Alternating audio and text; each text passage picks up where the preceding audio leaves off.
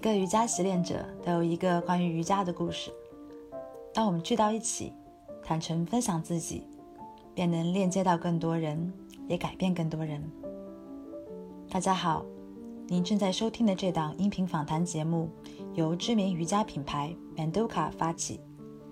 我们将采访我们周边的瑜伽大师、瑜伽老师、传播者和习练者们，收集他们 Made for Yoga 的故事。瑜伽是如何进入他们的生活的，又把他们带到了什么地方？如果你也有一个故事想要分享，请留言联系我们，也欢迎推荐身边有故事的朋友接受我们的采访。我们想说，瑜伽适合所有人，所有身体。You are made for yoga. Yoga is made for everyone.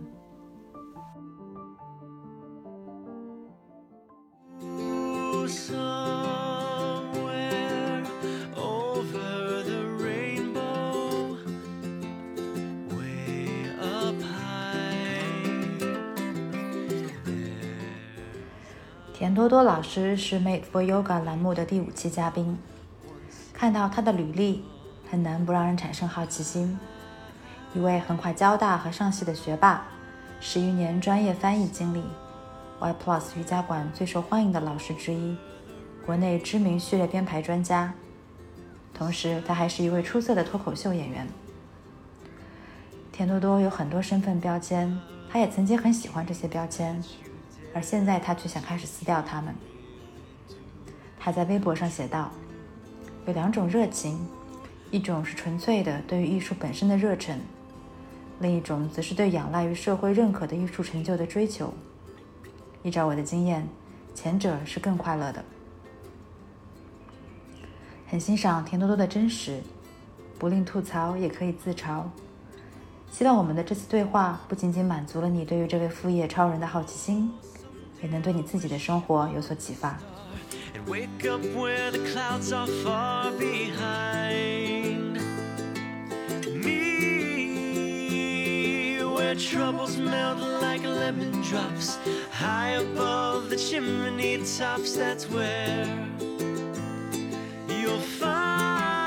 只想了解一下你自己从就是工程英语的本科到就是后面决定去学习表演，这中间是怎么样的一个思考过程？喜欢喜欢喜剧，喜欢舞台，从小就喜欢，性格就这样，否则也不会当瑜伽老师。嗯，想到什么做什么，大概二十三十岁以前都是想到什么做什么，所以喜欢呢就去上戏学表演了。学表演呢有好处有坏处，好处呢就在于我的导师呢，我们古一安老师呢是非常崇崇尚这个身体呼吸能量的训练的，那么给我们介绍了很多的呃中外的传统的现代的功法啊，包括有瑜伽戏曲啊，呃，西方有一个叫那个亚历山大技巧 Alexander Technique，还有太极啊，什么都打。所以给我打了一个好的基础，理论上打的好的基础，就是你理解这些东西跟练习这些东西，对我来讲都是比较容易的。不好的地方呢，是因为我工程出身的，然后一下子到艺术界、艺术的学生的环境里面呢，可能不大适应。因为我那三年，就是说，呃，跟附近的同学要好的没有很多，呃，交往还出现一点问题，跟附近的、跟这、跟周围的同学。那么，所以这个就两个原因加起来，就导致我最后哎就做瑜伽这条。瑜伽因为我背景比较多，瑜伽教瑜伽、学瑜伽的这些本身的硬件、软件条件好像都具备的还 OK。嗯。然后呢，就觉得哎，我可以做这个事情吗？就选了一家。所以这个一个是体现我的性格，性格就是说本身爱自由，年年轻的时候喜欢追求梦想。然后呢，还有就是说，想到什么就是决定要做就去做。嗯。那在研究生阶段，技术这些东西它是比较浅的层面，还是其实都是蛮深的？嗯，其实，在理论的层面上，就是我的我的我们古老师对这些东西理解比一般的人要深很多。嗯。嗯，像呃经络啊、气啊、人的注意力的这个安放啊、专注的这个。专注跟觉知的调整啊，这些东西，其实在表演学当中都非常注重。那么，所以从理论的层面上来讲，其实是已经非常深入了，就理解的非常深入了。体验上也有一些。当然，你说你做做瑜伽的那些成体系的动作什么的，肯定没有接触太多。最后，最后个一两年才接触到瑜伽成体系的这个，因为是外勤面的老师来教，教了以后才做这个行业。嗯你还能想到第一次练瑜伽的感受吗？第一次练瑜伽，其实我有两两算两个第一次练瑜伽。第一次，第一次就是说无预兆的是在一个呃肢体的工作坊里面，当时在上戏上学。嗯。那个老师舞蹈出身的，然后呢也练那个瑜伽，他就带我们直接就做阿什当嘎。那我就觉得我要死了，所以那个不算我第一次真正练瑜伽。那第一次练应该是十几年前了吧？十几年前暑假的时候也是这个天气，就是你做了那个做了那个笔记？就是一个是 John Bentham 还有夏里昂两位老师，正好呢夏里昂老师呢是呃是是是怎么呢？他是在挪威留学做易卜生研究的，做戏剧研究的。那么来这边交流交流呢那。他们两个又正好教瑜伽嘛，那正好我们暑假研究生啊、本科生一些就留在学校，就早上练瑜伽，下午练那个戏曲的功功法。嗯。我们练了两个礼拜，第一天跟他练，我也我看到这样的时候，他爆炸头，个子还没我高，一米六十多，很壮，也不知道教瑜伽的，然后还缺了一颗牙，手指还骨折了一小节，你就觉得哎这个人很有趣，但是你怎么也想不到这是教瑜伽的。教瑜伽，嗯，他瑜伽课第一节课为什么吸引我呢？因为走心。为什么走心？动作当然肯定是有非常深厚的这个底蕴跟基础，但是他讲了很多跟呼吸啊、跟助助念呐相关的东西，那让我整个瑜伽课有一个能够坚持下来的一个一个内在的动力。然后反正我记得第一次就是真正的躺下来做 shavasana 做探视式呢。就觉得哦，我好像可以放松下来，因为那个时候我不是跟你讲我的境遇也有不好的地方嘛，因为我觉得格格不入的时候，人的身体很紧张，很容易生病，那时候容易焦虑嘛，容易鼻塞啊，呼吸浅啊，然后肌肉紧张啊。哎，第一次练完就哦，那么多年我可以放松下来。那么这个放松的部分里面，除了在上戏读书的时候的那些紧张，还有以前上交大的时候，就是学习理工科的时候那份紧张，哎，也感觉哦可以释放。其实我这节课上完以后，其实差不多，我基本上已经，好像心里面已经知道我可以做瑜伽老师。可能因为年轻哦，二十几岁的时候有动力，有点能力，然后觉得可以做，好像一路就很顺的走下来。所以第一次瑜伽课这样，所以一个两个关键词，一个就是说走心，还是瑜伽最宝贵的东西，还是内在的东西，动作都可以去模仿创造，内在的东西很难。另外一个就是真的。人的身体情绪放松的感觉，这很重要，初心嘛。从那次躺摊师到往后，你怎么进一步在瑜伽这领域去学习的？通过哪些的课程啊？然后就他他们两个介绍他们的老师给我认识的，就 Jessica 跟 Stefan，他们现在本来要要搬到上海来的，但是因为疫情嘛没有搬过来。本来今年三月份要过来的，然后呃跟他们学习，他们学习嘛，嗯。也很长时间了，这个就很长很长时间了，就像自己家人一样。嗯，这两个其实算是，那要说根本的老师的话，这两个算是我根本的老师，因为跟的时间特别长。基本上，呃，瑜伽的经文啊、体式啊、呃，瑜伽的修心的方法、冥想的方法，基本上都他们教的。当然，他们的老师就 Geshe Michael，嗯，就能断金刚，就是嗯，当和尚遇到钻石的这本书的作者。嗯。我也跟着做了很长时间的这个怎么说呢？呃，学徒吧，或者是助教吧。他们他他主要是讲经论，讲这个经论怎么样用在这个商业生活当中。他也结合了一部分瑜伽在里面。嗯。后来去了北京，后来嗯，学瑜伽的话怎么说呢？一开始这些是基础，就这些其实他们他们教的东西可能可能在外在技术上没有那么花哨。嗯然后，呃，不像现在，就是现在的这个，现在其实，其实从头到底，瑜伽行业的外在技术都是占占主导的。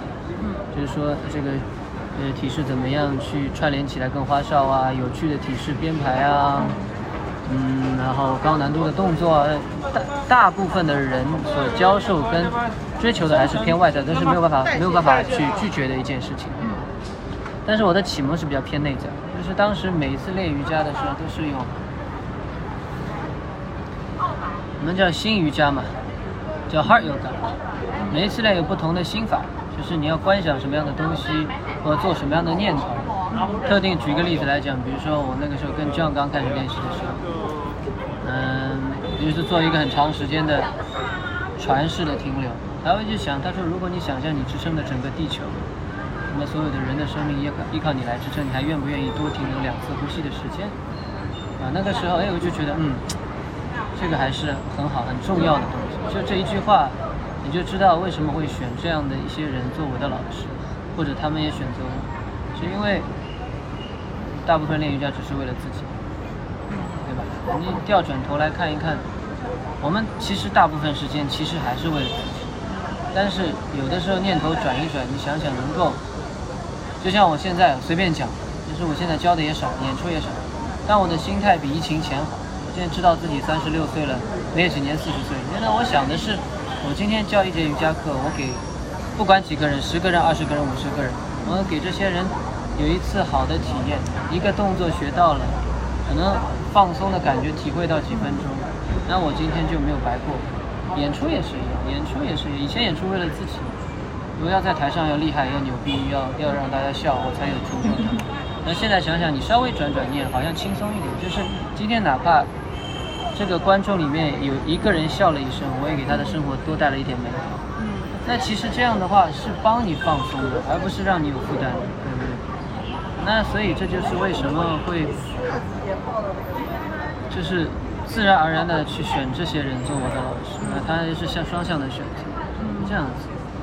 就那段时间算是一个比较全全职在学习的状态。那个就是没没脑嘛，在学校也没什么课，研究生三年级就一直跟着各各种各样的老师学习。还有一个就是原先我家的老师叫菲拉，菲拉是那个英国的一个黑人。然后他叫阿斯汤嘎的 j 跟李阳那个暑假回挪威了，回挪威以后悄悄把我托付给他，我就在我家蹭课，在复兴路馆，那个是体式打的基础，进步也很快，年轻嘛，然后呢也冲劲，每天坚持去练，早上五点钟骑着自行车跑到复兴路，然后在那里等，为什么自己不敢进去？蹭课脸皮比较薄，二十五六岁，脸皮比较薄，等老师来了跟着他一起上去，老师说什么做什么。就这几个老师，那像那个 Jessica 他们那个 Trivani，他们最最核心的是什么？他们的那个，他们是传承于哪一种练习？新瑜伽的传承嘛，新瑜伽的传。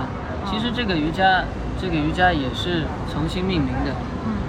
嗯，其实有一种说法呢，现代瑜伽的近代瑜伽的鼻祖 Krishnamacharya，Krishnamacharya，事实上是从印度又跑到过我们西藏。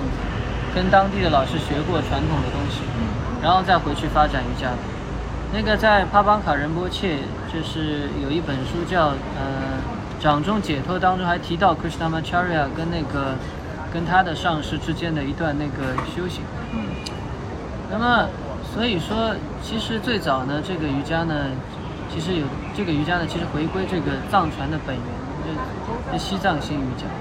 那当然确实比较敏感嘛，其实也没有什么，其实就是讲内外方法的结合啊，做善念。但是因为可能说就是嗯，当时现在也是了，你要提到西藏，呃，跟佛学有点挂钩的，那可能大家稍微敏感一些，所以就直接就把西藏去掉，叫新瑜伽。那新瑜伽就强调内外方法结合，那走你观想气脉也好啊，就是怎么讲呢？这事实上不是新的东西。这事实上是传统的东西，比如说瑜伽的一些一些定义，瑜伽是 yoga 嘛，二者的合一嘛，对不对？那么大家现在的瑜伽，你听到的瑜伽，重新的社会给它的定义是什么呢？是包括下犬式一类的体式动作的一个集合，对吧？最多配合呼吸，很少有人会说这个东西是用来解脱或者用来那个打通气脉，很多人没有这个认知，他也没有这个教学的方法。但是 Triveni 最早是根据传统的话，我们有瑜伽的六种有六种意义嘛。我以前有教内外方法的结合，内外方法瑜伽八支，你从外在的操持，跟跟他人的关系，跟自己的关系，然后体式阿斯那、pranayama、pratyahara，体式呼吸控制质感，再到内在的 dhara、dhyana、samadhi，就是内在的这个冥想三支，那么内外方法的结合，这里面就是体现区分你很很重要的一个环节。还有很多很多了瑜伽的定义，左右两脉的合一，上下行气的合一，修行者跟道路的合一。然后，哎呀，忘记了 啊，我和真理的合一，慈悲与智慧的合一，就这个六个。这个东西说真的，你现在讲出去，跟现在的瑜伽练习者直接说这些，他觉得没有意义。同样一个小时时间，我讲瑜伽六艺，讲区分你是什么东西，他宁愿听你讲一个小时的身体正位。那么这个事情也是我瑜伽的瑜伽的一个转变。我不是要，我不是我不再去硬要坚持教这些东西，因为这些东西可以做我自己的修行，我自己的日常。但是我们要。当然，我们要引导学生，同时，但是我们引导他的只能比他自己的诉求高一点点，不能高太多。所以呢，徐维尼原先就是这样的嘛。徐维尼开始就是非常正统的瑜伽，很少。我们的招生并不是那么那么厉，人家招五六十个人，我们招十一二十几个人最多的就是。然后，但是现在我想，就是我的我这两年的道路就是这样，很简单。你要体式嘛，好，你把体式做好嘛，可以。你把体式做安全。然后真的能够体会到体式给你带来的就是身体上、情绪上的舒适感，对吧？你变得更好以后，你会对别人也更好。那么你身边的环境变得更好，说不定你还会对这些东西感兴趣。那我还可以跟你分享。但最起码你能够安全、健康、快乐的做体式。所以这两年我的重心就放在我自己也研究解剖学、运动学，然后做瑜伽伤害的这个研究。今年不就在做这个吗？今年就是，呃，疫情期间大大段的时间，把自己记忆当中的瑜伽伤病案例拿出来分类，然后呃写解剖学原理，写预防方式，写这个这个危害，写这个后期的一些比较轻伤的处理。因为因为其实这样子讲嘛，现代瑜伽以体式入手嘛，对吧？那瑜伽八支第一支是 Yama，Yama 第一支 Ahimsa，就是。不伤害嘛？嗯，那你连不伤害都没有了，你练个练个屁瑜伽，嗯，对不对？你不，你连体式没有办法伤害到别人，保护保护身体都做不到，别的东西也不要讲。那光这个就是可以做一整个学问，研究解剖学、运动学、伤害案例的整理分析、教学的方式，对吧？然后不停的调整，就这个，这个我觉得现在还蛮有意义的，就现在在做这个事情。你觉得自己就是学了多少之后觉得够了，我可以去教了？我这两年才觉得以前自己像一泡屎一样在台上。真的吗？真真的很教的很差。因为是一三年，感觉好像是人生小巅峰的时候。一三年其实现在看看教的也不行，但是一三年的技术算是当时很好的。嗯。教学技术跟体式练习的技术当时算是很好的。呃，怎么说呢？但是部分还是会迎合当时，因为年轻嘛。年轻的话，想要出头的话，现在其实还有这种这种心态，就是说要人多，要大家捧你。那么大家捧你的话，你要干嘛呢？第一个你要搞场面，第二个呢，那你要嗯，要什么呢？要要要要要迎合大家对瑜伽的认知。大家喜欢嗨的你就嗨，大家喜欢难的你就难。当然，我有自己的坚持啊，我自己的教学节奏啊，教学口令啊，其实都是在一三年之前，就是经过很长时间的磨练，特地自己去去练习，序列编排也是。那么，但是你回头看的话，那时候教的也，虽然那个时候就是真的是教室门口五十几个人，教室门口排队啊，不是五十几个人的教室，就门口排个十几个人，就每天是这样子，但也累。为什么累呢？你心里想要维持这个这这个东西，你就很累。这个东西跟瑜伽是反的，对吧？你就想着要维持自己这个形象，就很累，天天要教这么多。今天教的不好，心情很差；明天教的好的，心情很好。这个不是跟瑜伽相反的，所以这个事情可提可不提，商业上吹吹牛。那你从现在回去看，你觉得当时差在哪里？哪些方面？那肯定各方面都都不行，教学的教学的心态、教学的方法、教学的这个教学的这个中心。比如说教学方法就不提了，教学方法这个六七年肯定是越来越灵活，对吧？那些心态也是在不断调整。你到底是为了什么？是不是这样子？一开始是说我是因为可以说为了别人自己去学瑜伽，后来想想还是为了自己。对不对？为什么呢？你抓住这个东西作为自己的价值，还是为了自己？那么然后回过头来就是哦，为了自己出名赚钱做这个事情，后来觉得很累。那么现在心态就是说我尽量调整好我的心态，我不管再累也怎么样，我真实。第二个呢，就是说我如果一个学生能够感受好，他是是能够安安静放松。精神能够专注，能够排除一点压力，对我来讲就是今天没有白过，这是心态。那教学的这个中心点就不一样，以前的中心点就是说要学生认可你，我学到了什么什么动作，这个是比较肤浅的。当然一开始当然是要学到动作，对吧？你不学到动作，你没办法去精雕细琢这个动作。但现在更多的是你学会了运用自己的身体美。也学会使用自己的身体，学会时刻打开身体内在的感受器，知道这个动作对你是有挑战还是有危险，是有益还是有害。那么，直到你可以很自由的，比如说我自己在家里练习的时候，我也没有套路，我是专门搞序列编排。那我自己家里练习的时候，如果我按照强行的序列编排的话，我自己反而不舒服。那我就可以根据自己的感受，自己哎，我现在想动哪里，我就动哪里。当然左右要讲对称，对不对？还有点串联。那我自己自己练个半个小时、二十分钟，我也可以就是很自由。那我希望学生也有这个感觉，就是你知道了，你了解了身体，你了解了动作，有了感受，你自己怎么练都是对的。否则的话就很容易出问题。所以这就是为什么现在。我觉得开技术的工作坊就没有很很很有意思，不一定要什么一定要开什么，嗯，高难度体式啊。你看很多的工作坊都是这样，前屈工作坊、后弯工作坊、倒立工作坊，这些是技术性的东西，对不对？但三五天的东西，你想一想，你认真的想想，三五天的时间，第一个你做不到，第二个，你有没有可能三五天的时间你里面，你把这个东西的这个。运动学机制讲透，并且让他以后有一套安全的方法去练习。师生之间彼此都很难做到，学生浮躁，我想要学到，我想要看到自己起来，我才花这个钱。老师也浮躁，老师就想看到学生起来，这样我才源源不断的有这个钱。但现在我很抗拒这些东西。以前我为了钱也做，但现在我想我也不要为钱做这个事情，也很抗拒，因为最重要的是什么？身体的长治久安。你腿不腿不一定要抬在头上才会才会活得久才会开心，你不一定要后弯抓到脚踝才会开心。适度的，你哪怕每天只是做很简单的浅浅的眼镜蛇式，你哪怕只是轻轻的把腿搁在搁在台子上做一个伸展，然后呼吸一下新鲜的空气，放松心情，其实也很健康。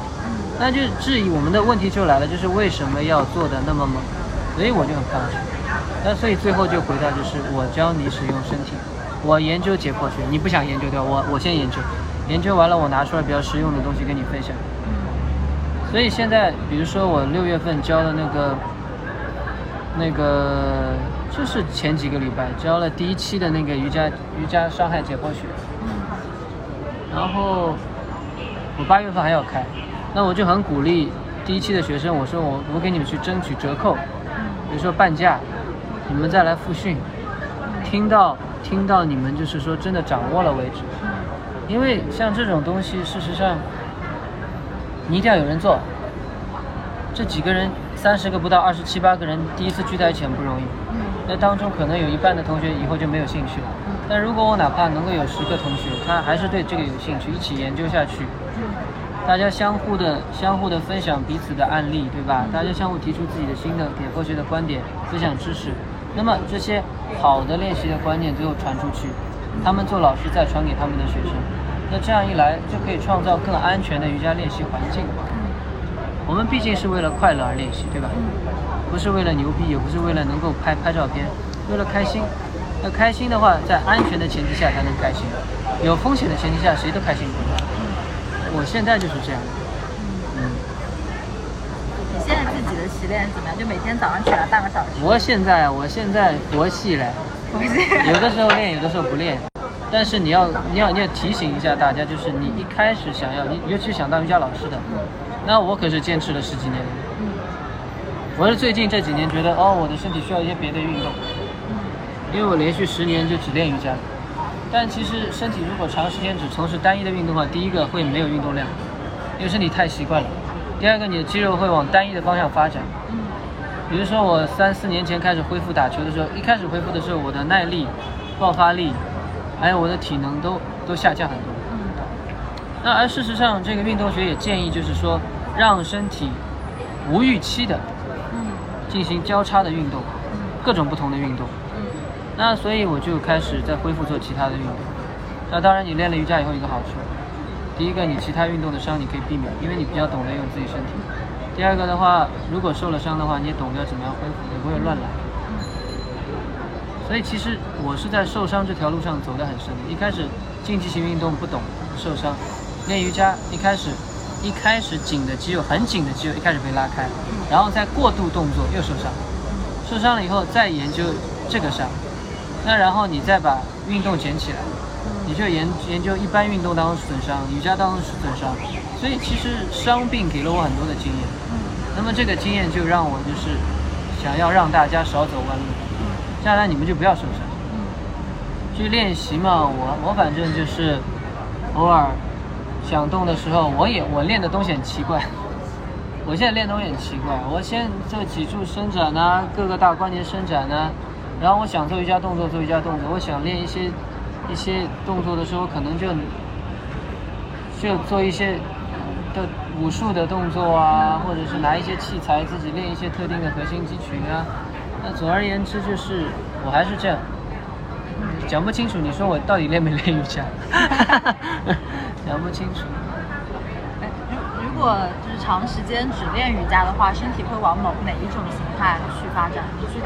我觉得女性倒还好，因为瑜伽里面虽然力量跟伸展比较平衡，但是力量占比较少的部分。那女性可以在瑜伽练习当中获得足够的力量练习的。然后呢，伸展也 OK，女性也不需要进行大爆发力的这个运动。那心肺够不够？心肺要看你练哪种。你如果是练流瑜伽跟阿什当嘎的话，应该是够的。但是流瑜伽跟阿什当嘎，事实上就是说，对有些体质的人长期的进行高强度的练习，反而会损伤气血。所以女性的话，一般来说，就是说只练瑜伽的话，当然不好，但比男性要好一些。因为男性是需要需要有一些小的对抗。需要一些比较大的力量和爆发力的这个使用，他的这个荷尔蒙分泌才会比较均衡。那我我就有这样的经验嘛，对不对？那所以女性的话还是交叉一点。瑜伽里面缺什么呢？心肺可以单独提升一些，可以单独提升一些。然后呢，你知不知道，其实大部分的瑜伽练习并没有练习到人体的协调性。不知道这个感觉是个。很多人觉得我练瑜伽以后，呃，应该可以跳舞，事实上是完全不具协调性。协调性里面包括重心的转移、核心的使用、整体身体的这个运转，是很感性的东西。那么我，呃，光练瑜伽的话，我再去学跳舞，不大会，学不会。我记得。那么。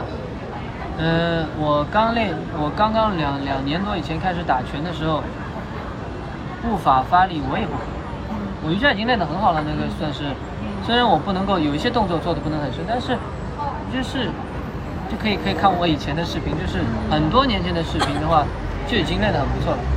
但是打拳不行，为什么？因为瑜伽只有这一个长形的点，最多现在 universal 加一个这个点，它缺乏整体的身体的真正的。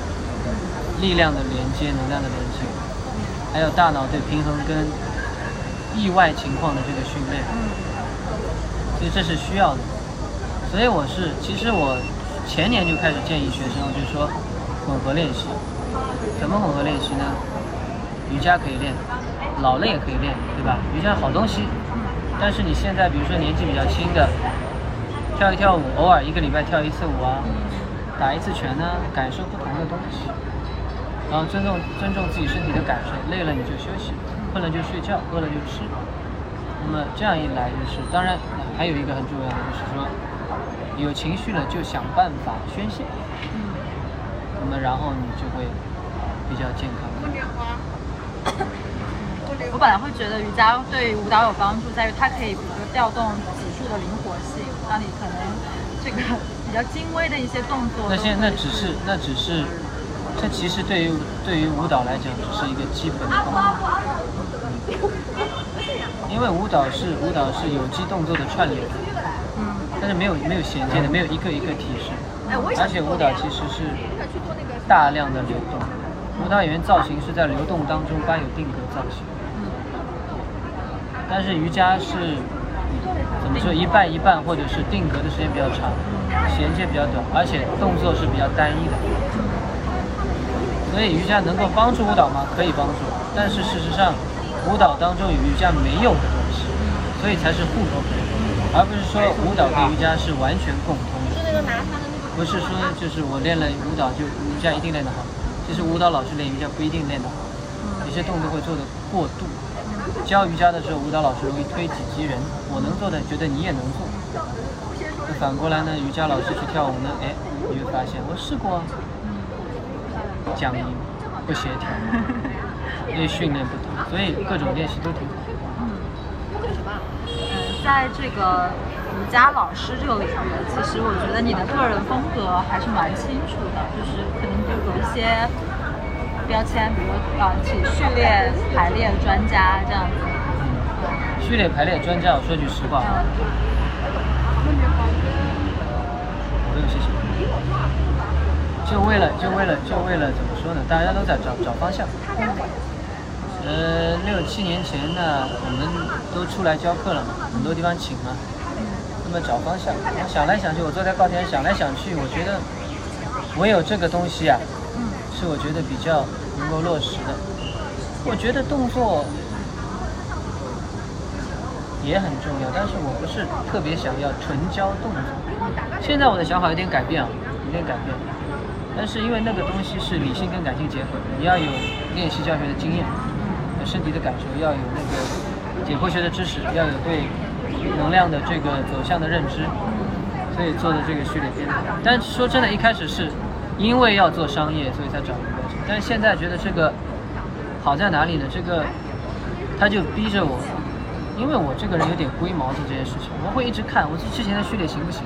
嗯我再回头看的时候，一开始在做这个的时候，还是有很多缺陷，因为这就逼着我不停的再去新学解剖学、运动学，因为最后发现这个东西，因为序列是外在的壳嘛，因为课上的引导，你讲呼吸讲什么不在这个序列里面，对不对？那么外在的壳其实都是肌肉骨骼层面上的东西，这个东西你在如果你不学解剖学的话，是没办法再深入去去改进这个编排的。嗯那么，于是说就逼着我去学，学一次往后看一看，哎，这个不行；学一次往后看看，这个不行。那么这出现一个什么问题呢？就是这个是不是真的市场需要的东西？我遇到过很多这样的问题，包括几年前、四五年前我教课都遇到这个问题。我已经弄得非常严密了，嗯那我忘记自己跟别人的这个理论基础不一样，嗯或者说因为我原来是在搞工程、搞理论的，我就很熟悉这套东西。就像你叫瑜伽老师一下子跳舞一样，他一下子学不会。这就遇到过我自己很严密的体系，学生上了以后就学不了。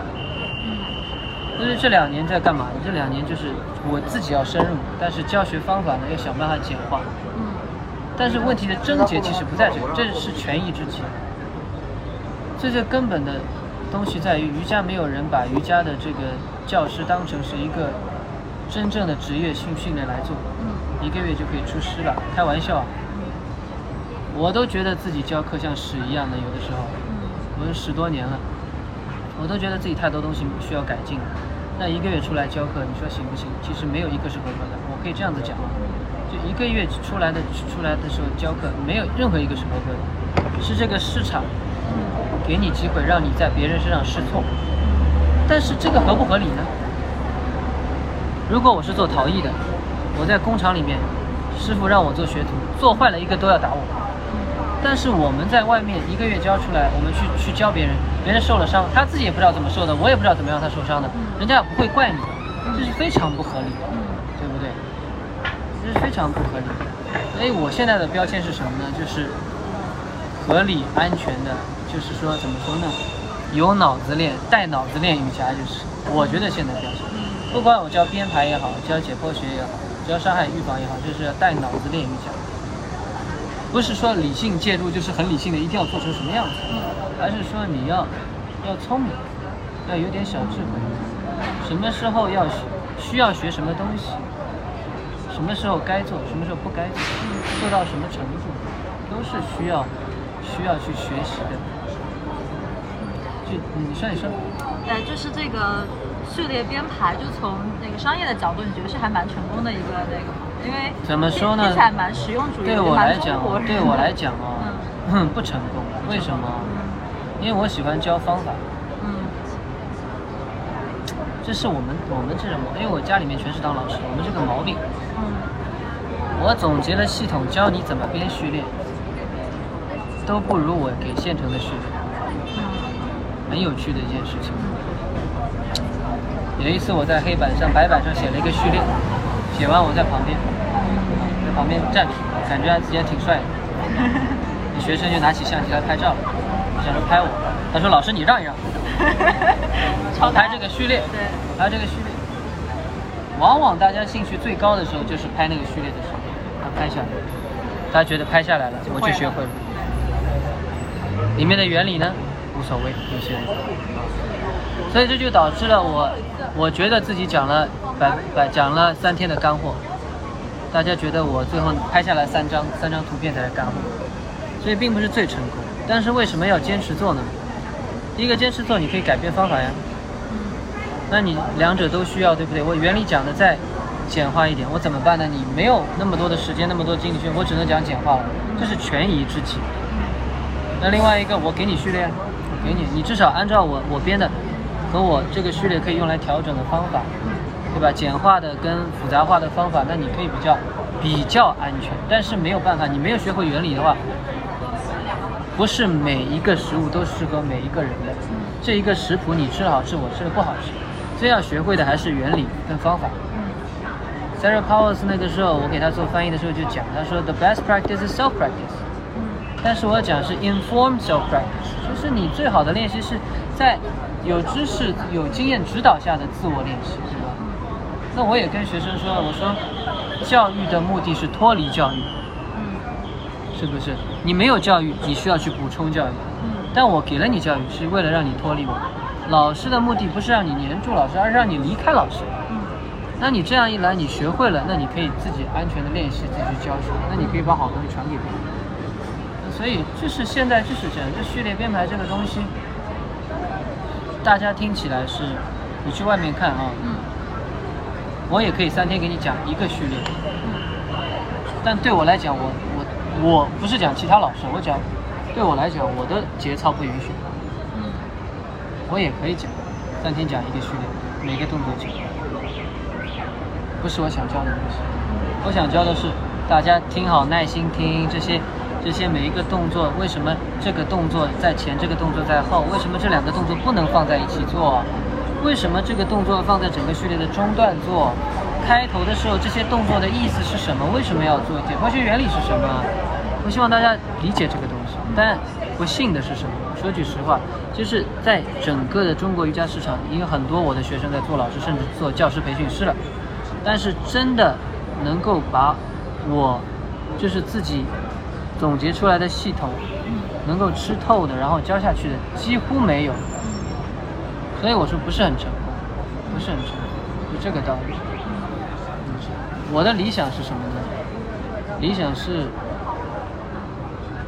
我也耐下性子来，我也不图赚钱，选学生，来一百个报名，只收十个，学费不贵，一年就五万块钱，你可以每天跟着我混。我可能就教这个十个学生，我去上课你也跟着，我去教工作坊你也跟着，你练习有问题马上可以问我，我定期给你做测试。这两本书要看完，这个才只是一个一年像绩效一样的学习，才我觉得才有可能出现一个毕业了以后可以真正对人负责的人，甚至这都时间可能太短。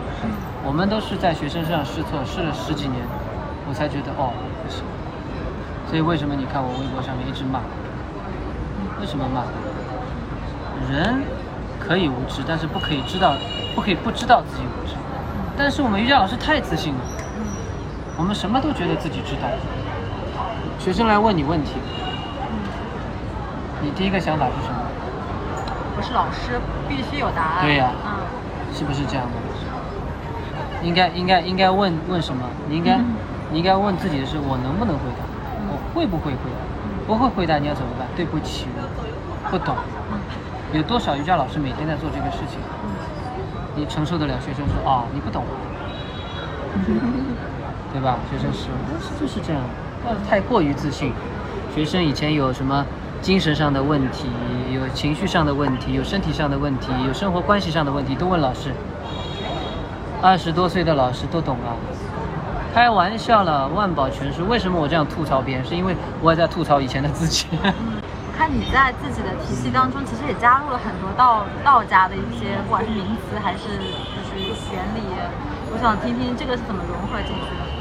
我怎么说呢？一段时间，因为第一个是我在上戏的时候就有接触到这些东西，第二个就是因为它是一个比较方便去总结事物的，嗯、认知体系。嗯所谓的哲学，无非就是方便你去认知事物。嗯我我我心目当中真正的哲学不是形而上，大家高谈阔论，嗯拼逻辑，而不是而不是能够落实到生活实处。嗯另外一个原因是因为这个，因为我教英语家，嗯所以我觉得这个东西要至少要掌握最基本的知识，所以我会放一放一些进去。那么有好处，有好处。有一些基本的东西，你用一些道家的原理马上就清楚。那早年阴瑜伽练习，有些西方的老师会把阴阳割裂开看，阴就是要完全放松，甚至在专业的网站上，在瑜伽大会的课上也说要完全放松。但真正的道家的阴阳讲什么？孤阴不生，独阳不长。放松跟收紧一定是同生同灭的，也就是你身体在任何的动作上不可能完全的放松，也不可能完全的紧张。有一些你要求完全放松就垮掉了，有些阴瑜伽体式为了伸展的位置正确，为了保护身体的一些关节，需要一点点，需要一点阳。这就是你看，有一些国外的老师一开始对阴阳不了解的时候，他给你传递这关键，但是你如果懂的话，你马上就知道这是错的，而且不需要别人来教你，你就可以从从中就理解这个东西，再结合实际，放松跟紧张，一阴一阳，对不对？不可能是完全走向一边。那你结合你日常生活当中看的小说啊什么的，你看金庸里面就写那个，呃，情花的解药断肠草，对吧？断肠草一定是会长在情花附近，孤阴不生，独阳不长。金庸很厉害，对吧？那其实讲很多很多的东西，就包括我跟学生也讲这些东西，你理解了一些道家的东哲学以后，你再看原来这些东西都在老祖宗之治理，在我们的日常生活当中。我们瑜伽的时候，我们西方人解读瑜伽，然后再跟我们讲，跟东方人讲，讲了以后讲哦，我们身体跟呃呼吸跟心念是合一的。我们中国人早就说了呀，成语说心平气和什么意思？心是指情绪层面的，气是能量层面的，情绪跟能量层面的，对不对？都是一样的。甚至说五行里面讲身体跟情绪是合一的，讲什么讲讲动肝火发脾气，肝脾是内脏器官，对吧？火跟气是能量，加起来是什么？是情绪，身体、能量、情绪，本来就是一体的，一个词就有。所以不是我对这个东西，我是对它感兴趣，但是我是因为它好用，而且我们自己文化里这些东西早就有了，这百姓日用而不知，这百姓每天都在用，但自己不知道。你点一点，他就哦，太简单了，用不着一节课给你开个讲座，讲三天工作坊，讲身心气的关系，不用，心平气和。一讲就就懂。那甚至有的时候我们不理解瑜伽意义的时候，我会跟大家去举。我喜欢看金庸的书嘛，那那任盈盈把那个令狐冲背上少林寺，令狐冲醒了，方正大师在面前，他就该谈佛论道了。他说我们这个佛家不是用来修心悟悟悟道的吗？那你练拳干什么呢？方正大师说什么？他说体健则心灵，心灵则义物。哎，身体强健了，那么能量通畅了，你的心就通达。通达就容易明白事理，明白真理。那瑜伽不也是一样的吗？为什么要练体式嘛？就这句话嘛，体健则心灵，心灵则义物。现在大家就想着体健则好看，好看则可以发朋友圈，发了朋友圈则有人点赞，有人点赞我自豪我骄傲，就这样子。方向走错了，方向走错了。最后是为了开心快乐，那最开心快乐的人容易明，容易通达，通达了明白道理，那你可以跟别人分享，帮助别人。就是这样。我自己之前蛮受益的一句话是，就是 teach to your culture，就是你要面向你的受众去教嘛。没错，没错。对，因为我自己可能我相对熟悉一点，可能还是佛学、印度教这一块儿，然后传统瑜伽，所以我觉得这个跟解剖学的结合是我很顺的。但当我看到道教，会觉得很多的名词对我来讲都是模糊的。嗯。呃，它是生活中，的它是模糊的，所以我要把另外一个体系跟我已有的体系去融合，会觉得里面反而是有很多。一开始分开学。调和。一开始分开学。每一个体系，你觉得都觉得哦，还了解的比较 OK 了，你再试试看打通。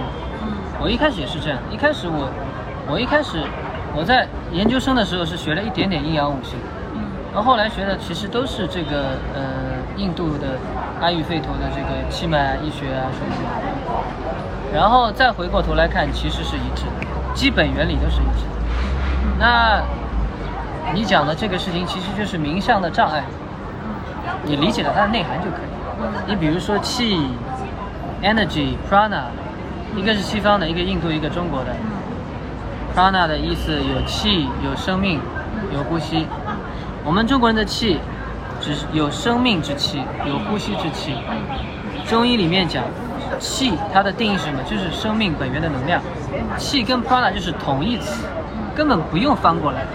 但是因为我们不懂，有的人一开始翻普拉纳。连自己的文化里面已有的东西都不懂，嗯，那当然文化相互影响，我不能够讲什么东西，就是说，呃，它传进来以后，让我们更重视自己原有的东西，对不对？那其实这个东西就是冥想之间相互打动，叫哦是一样的，因为你理解它的本质。那最后你讲，你像西方人讲看不见摸不着的 energy energy energy，那就是一样的东西。嗯，嗯，刚刚有讲到就是瑜伽教学中要如何避免这种机械的感觉。你自己的体验是什么样？一个要真实，真实，要真实。嗯，第一个要真实，就是当然瑜伽老师有自己的职业职业节操啊，对吧？你进去以后还是要尽量的能量饱满，对吧？要把话说清楚，对不对？但是你要先接受自己在教课此时开始的状态，我有点困，嗯，我心情有点不好，嗯，我已经调整，但是我接受自己的状态，而不是强行的。去表演出一个健康快乐的瑜伽老师的状态，这个对你对学生都是更好的。对你来说，你真实从这个起点出发，尊重你自己的感受，那么你的状态事实上至少是诚恳的，你自己不会有过多的压力，你是比较放松的，教课反而更好。同时，如果你不是每一次都硬要显示完美的瑜伽老师给学生看的话，学生不会误解。不会觉得瑜伽老师都是完美的，也不会自己要去追求同样的东西，因为没有那个东西。所以第一个是要真实，第二个不要过于机械，就是只有千锤百炼，要在现有的体系下进行无数遍的重复，才可以变自然。就像弹钢琴，我最近在开始买了个琴，三十几岁学琴，我体体体会很深，怎么弹都是僵硬的，为什么？不会啊。再弹两百遍呢，一个曲子不僵硬，就是这样。当然这是要有章法，跟音乐一样。很多人觉得瑜伽、瑜伽练习、瑜伽瑜伽教学只要只要模仿老师的口令，对吧？大概有一个流程就可以，就非常肤浅。口令是要精准的，你今天想好要讲哪些动作，哪些动作讲哪些要点，哪些要点怎么讲，在什么节奏讲，多长时间，非常精确的。这个需要练习。心态放松了，技术成熟并且磨练以后才可以自然。我有的时候都不自然，状态不好的时候，心里面又忘记了我是为别人的，不是为自己 而僵硬。你怎么看你之前自己开馆的经历啊？是个好经历，但是过程不大顺畅，也不是不大顺畅，也挣钱。其实当时在上海滩做培训，我们的馆很小，但是做培训的话，我每次都可以做很大规模。也国内外的老师都请过来很多很多，每次都做的很大的规模，那时候钱也赚了一些。嗯，教训是什么呢？教训是，嗯，还是人还是要到，当然什么年纪干什么事情，这个已经是四五年了。嗯，当时确实是为了想要赚点钱。还有就是想要既既自己既然有这个资历这个资源，我就是自己做嘛。嗯。教训第一个是，就是人人的人的人的精力是真的有限，要教课又要做管理，所以钱跟能量其实是相互交换的。当然不是有一个绝对的比例，但是你要拼命的去赚钱的话，就是会损耗你生命的能力。对吧？第二个呢，就是说，怎么说？我比较后悔的事情是我不能够点名说什么事情，但是比较后悔的事情就是说。也没有办法，但是就是原先请老师都是谁赚钱请谁，但这是真正的教学态度吗？如果我是是一个教学的话，不是的，这不是。但大部分的请国内外的老师都不一定了解，对吧？有名声你介绍给我，我介绍给你，你都很少自己花这个钱去当地听他的课，跟他沟通交流，看他的书，了解他的为人。那这就是我比较后悔的事，因为确实有一些工作坊的品质不怎么样。确实有一些的老师，甚至还有误入歧途的令人。那么，这个是我比较后悔的事情，因为这个事情，事实上我最后最失望的就是这个事情上。最后我最后我把馆关掉的一个部分的原因是这个，就是我变成了一个，变成了一个，就是说，变成了一个商人了，变成了。但是商人没有不好，但是我就是。甚至变成了一个我没有、没有、没有违背我的初衷了，那就就还有就是太累了，这方面还是好的，还是好的。人生人生也做一次历练跟成长，基本上就。那我们来聊聊脱口秀吧。脱口秀，能聊呗。好，你什么时候开始？七年了。七年。一三年从北京回来的时候，之前一三年之前在北京做了两年的优胜美地的教学总监。其实那时候能力，其实能力还足够应付了。现在看看还是不够。回来以后做脱口秀，从小喜欢喜剧的，这就是为什么进上戏想要做做剧场嘛。也失望，所以去选了瑜伽，但心里面的这个念想没有断嘛。然后就回了上海，回了上海呢，史岩你知道吗？就是史岩现在还是蛮有名的，我的大学同学，我们以前一起一起说相声啊，表演小品在大学里面。打电话给我说，我们现在搞脱口秀，嗯，我来看，我来看了，看了以后呢，就让我去上了一次开放麦，open 麦，嗯，就是试练场，后来就上演出了，那就开始。在这个之前还有一件有趣的事情，也是在做闭关的时候呢，因为我们闭关的时候会想自己此生想要做什么事情，嗯，闭关的时候闭上眼睛，突然看到自己在一个乌漆嘛黑的地方拿了一支话筒，在说什么，嗯，结果几个月以后就进了这个圈子，到现在。现在觉得脱口秀是你的兴趣，是你的身份，就是跨界的身份。说不清楚，现在我也，现在我也不把不把这些东西定义的。怎么说呢？人喜欢身份，我也喜欢身份。以前，呃，交大毕业的，华师大二附中高中毕业，什么什么什么，几个专业，几个文凭，上戏毕业的，哎呦，什么什么什么，大家自己身上。学霸。对，但是后来发现，人内心越脆弱，喜欢加的标签越多。我是什么呢？我就是我喽。那我我连田多多都不是了，这名字都是父母给的。我死了以后，我的骨灰你认得出上面有田多多三个刻字？没用。所以这是算是我的一个瑜伽，也可以算我的兴趣爱好了。现在教瑜伽是，玩呗。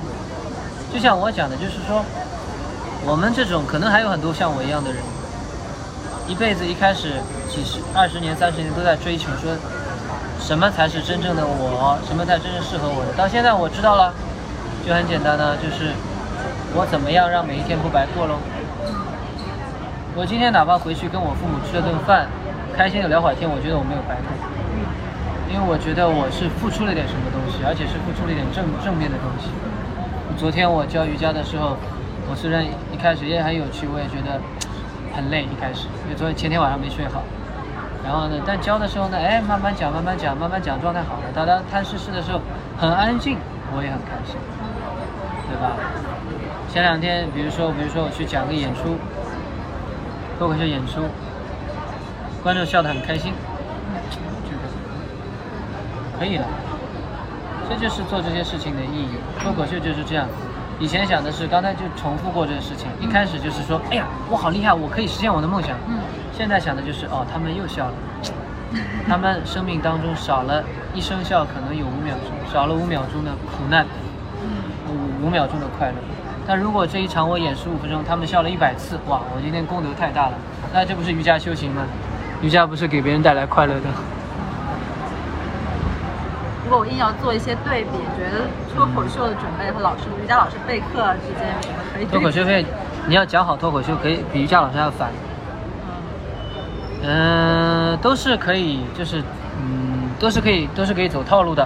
比如说你现有的东西套一套，但同样的东西也是这样，就是一个好的段子要先去编写，就像你编序列一样，嗯，它要演练，嗯你要知道啊、首先你要背下来，嗯。然后你要知道用什么样的节奏进行，序列也是一样的，你要记住这个序列什么样的节奏进行，对吧？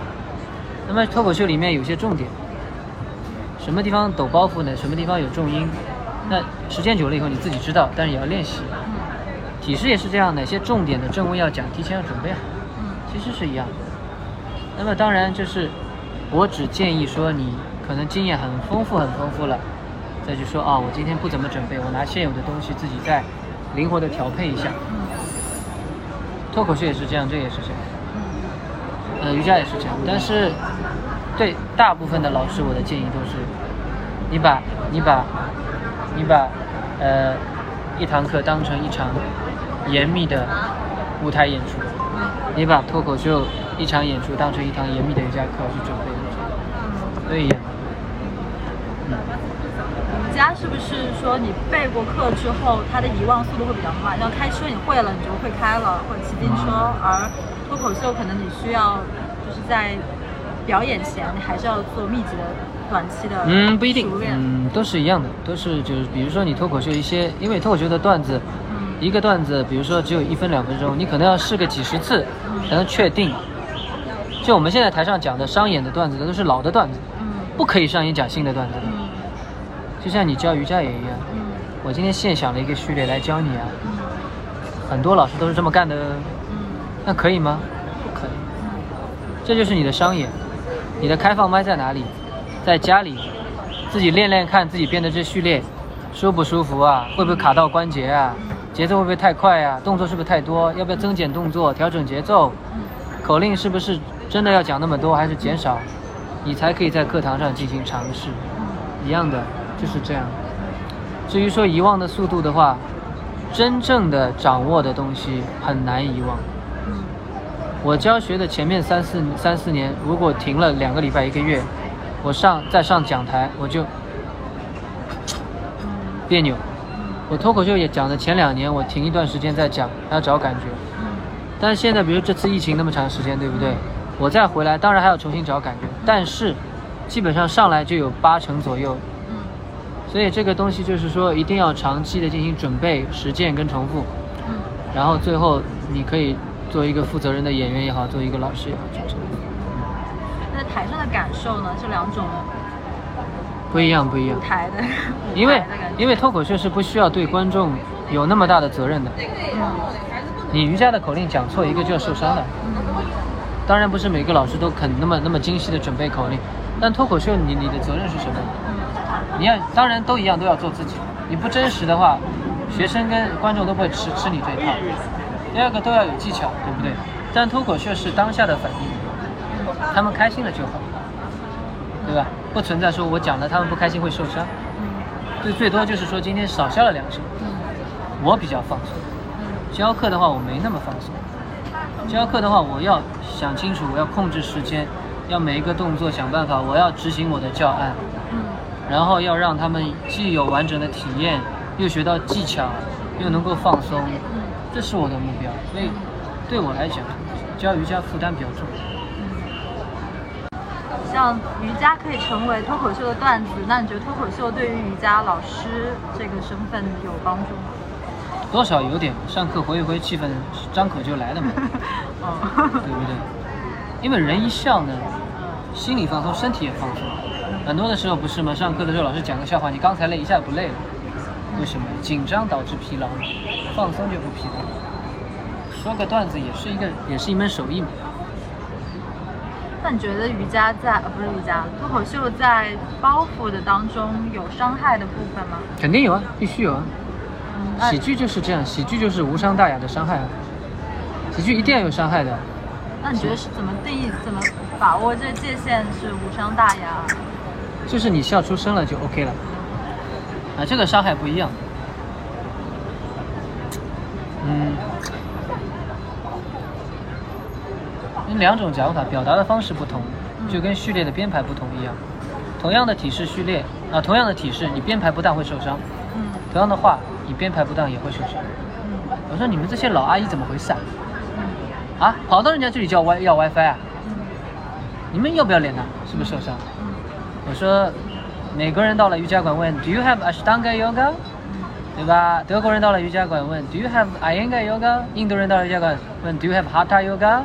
我们中国人到了瑜伽馆 Do you have WiFi？大家笑了，笑的时候意识到哦，这是一个小问题，不同的表达方式，所以这个伤害是有吗？有在伤害，但是是什么伤害呢？是是一个友善的，也不算是真正的伤害。用幽默的方式去讲这个事情，就用它来表达自己的观点，大家笑出来了，说明这个 OK。嗯当然了，有一些笑话恶意的伤害，其实我们是要避免的。嗯有一些种族歧视的这个笑话，嗯那就不能讲，我们不讲，嗯对吧？那么另外呢，就是说，比如说你想讲一些讲一些地域地域方面的，比如讲上海人，那我讲我自己行不行？我是上海人，我讲上海人上海人的各种各样的问题，我嘲笑我自己，我自嘲，嗯哎，这也很好。所以说你表达的方式就跟序列编排是一样的。嗯所以说伤害这个事情怎么说呢？就连瑜伽的柔韧性的伸展、柔韧性提升的本质就是伤害，嗯对对吧？微撕裂，嗯但是尺度把握好，嗯速度把握好，方式把握好，它会让你提升柔韧性。嗯另外反过来，喜剧演员啊，有两种极端，第一个极度脆弱脆弱还可以做喜剧演员。啊。为什么喜剧演员极度脆弱？像 Jim Carrey，我小的时候偶像，变相怪杰，抑郁症，我把快乐都给了别人，可是你们，因为我可能过气了，我今天表演不好，你们没有笑，我的心理负担就越来越重了，我就抑郁。另外一个就心理很强大，为什么？我全场冷场我都不怕，对吧？下来之后被人家嘲笑我都不怕，时间久了以后我也不怕。两个极端，嗯，后面这个问题之前其实已经有谈到了，就是从因为你自己也问过嘛，追求艺术还是追求艺术本身，还是追求的是有了一个艺术品之后所附带的东西。我既然写了嘛，我就知道我以前追求的东西是错的嘞，对的，对，是不是？因为表达的通畅和我是一个好演员是两码事情。你在台上，虽然他们有同样的现象，我在台上用好笑的方式讲我的观点，大家笑了。我觉得哎，我今天表达很通畅，大家若有所思，我给大家带来了快乐，我好开心哦。好了，结束了。你再往下讲一句，我是一个牛逼的演员，我好好笑、哦，就不对了。因为这个东西是有风险的，因为当你得不到以后，你就会痛苦。这就是演员演员的和好老师的这个痛苦的来源。我今天得到了，明天得不到，我做不到了，我痛苦。那反过来呢？我今天看的是，我哪怕有一个人笑了，有一个人练开心了，我都赚了。那你不会痛苦啊？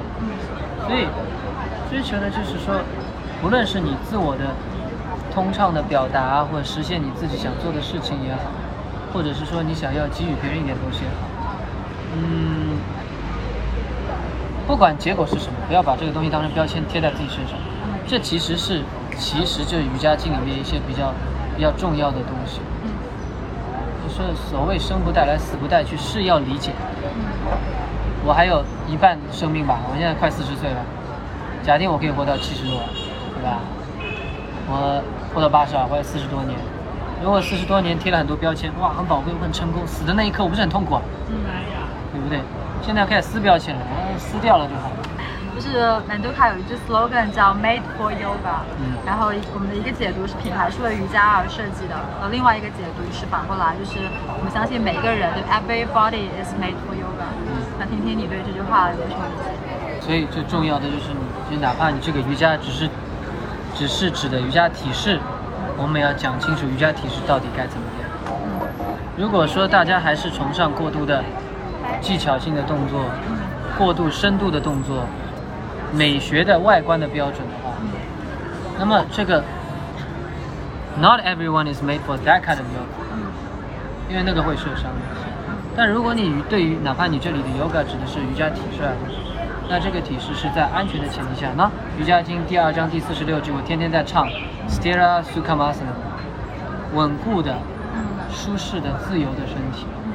那么 everybody is made for yoga，everybody deserves to have yoga，对吧？所以就是 made for yoga 就是这样子。所以我觉得不妨就推广一个，在推广这个产品之前，我觉得不妨先推广一个好的、正确的、健康的瑜伽的理念。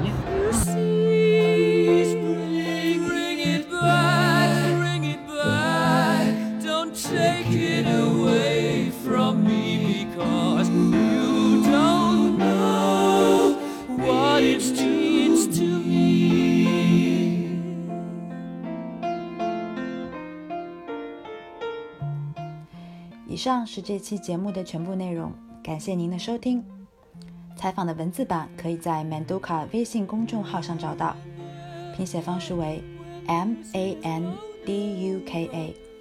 你也可以在小红书和微博上 at Manduka 与我们互动。下期节目再见。